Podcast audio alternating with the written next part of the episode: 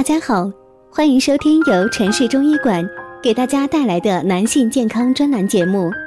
如果大家在两性生理方面有什么问题，可以添加我们中医馆健康专家陈老师的微信号：二五二六五六三二五，免费咨询。好了，现在由本栏目的主播为大家带来今天的节目。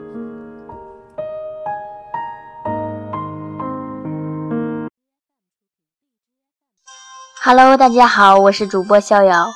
今天要给大家说的就是为什么我们在现实生活中一直睡不醒。一日之计在于晨，大家都这样说。晨起的时光也很重要，我们都期望早晨起床的时候，让自己的精神饱满。我们都希望晨起时陪伴我们的是饱满的精神和热情，而不是沉重的眼皮和连天的哈欠。我们的闹钟已经从诺基亚时代演变到现在的苹果六。一切都在改变，可为什么我们每天都在睡不醒呢？这在我看来一点都不科学。每天我们为了要上班不迟到而早起，每天听到的第一个声音往往就是手机的闹钟声，提醒我们再不起就要被罚钱了。然而，闹钟它终归只是一个辅助工具，决定清醒好状态临时来临的还是身体的本身。身体是由睡眠浅态调整到。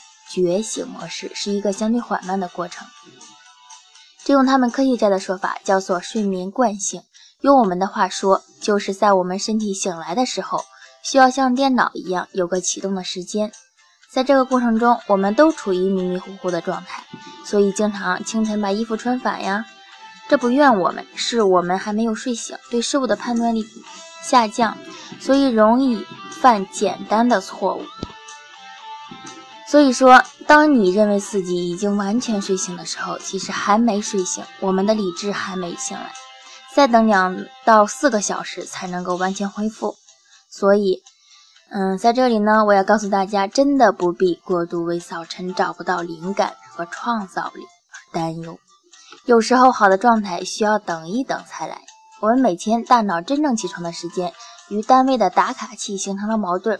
这被称为社交时差，它的存在是由于我们必须要起床了，哎呀，不起就迟到了，而大脑中的褪黑素还未完全消退所致。褪黑素呢是什么呢？它是一种昼夜节奏调节因子，向我们的身体传达睡眠的信号。影响因素是光感，因此针对这个问题，解决的方法很简单，让我们回归到最真实的生活状态，让身体恢复到最熟悉的节奏。伴着晨光愉悦的苏醒，就会变得轻松而自然。我们首先要尝试的就是尽早入睡，并随着太阳升起尽早起床。有人说，这不是老年人的作息吗？但这确实是有效快速醒来的办法。